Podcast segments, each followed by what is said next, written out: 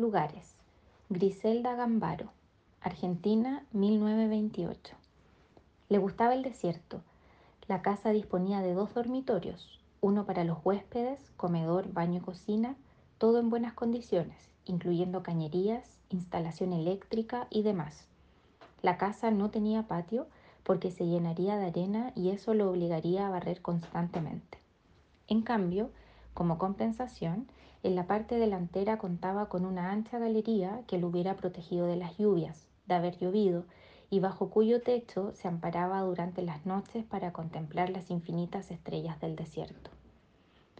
Antes de recoger los víveres y mientras el helicóptero se mantenía casi inmóvil agitando el viento con las aspas, corría hacia la casa y recogía los paracaídas de los envíos anteriores.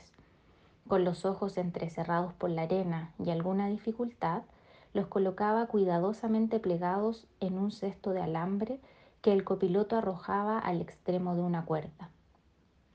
Agregaba un cuaderno de tapas duras, tenía dos, donde había anotado con letra clara, cursiva, su pedido para la semana siguiente. En ocasiones solicitaba con carácter urgente un remedio para un imprevisto dolor de muelas, para un ataque de ciática.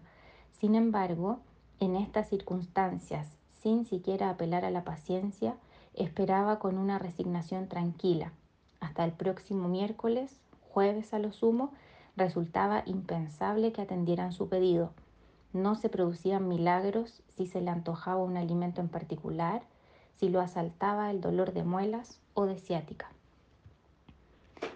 El copiloto izaba el cesto, le indicaba todo bien levantando el pulgar mientras enseguida, con un ataque ruidoso, el helicóptero tomaba altura y desaparecía en el cielo de un azul resplandeciente. En un solo montón, él reunía los víveres diseminados sobre la arena y en varios viajes los llevaba a la casa.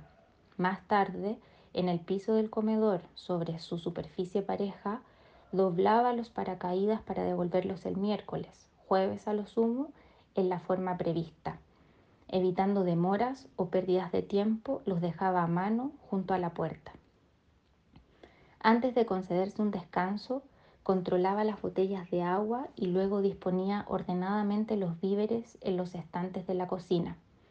Aunque por escrito había solicitado especial atención con las botellas, el copiloto las arrojaba de cualquier modo, apenas envuelta en papel de diario y a veces sin paracaídas. Por suerte, las latas y verduras dispuestas en cajas de cartón grueso no sufrían en absoluto, o si sufrían, él pasaba por alto las abolladuras, quitaba naturalmente las hojas inservibles y las colocaba aparte. Recogía en un recipiente el agua que se escurría de las botellas rajadas. De noche, se sentaba en la galería y contemplaba las estrellas. Seguía extasiado el dibujo de las constelaciones.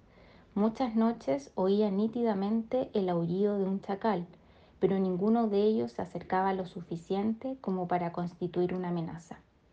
Cuando el cielo comenzaba a iluminarse, se desperezaba entumecido, entraba en la casa, dormía unas horas, las de sol más inclemente, revisaba los víveres sabiendo que el helicóptero aparecería con puntualidad para reponerlos, se afeitaba día por medio, Aguardaba la noche en la que contemplaría las estrellas. Nunca modificó esa rutina que le resultaba placentera. Así, sin sobresaltos ni preocupaciones, sin pérdidas ni olvidos, pasaron los meses y los años. Tardó en envejecer. No conoció los deseos que inquietan ni los miedos que los perturban. Interiormente sonreía. Si no hubiera tenido sed, su vida en el desierto habría sido perfecta.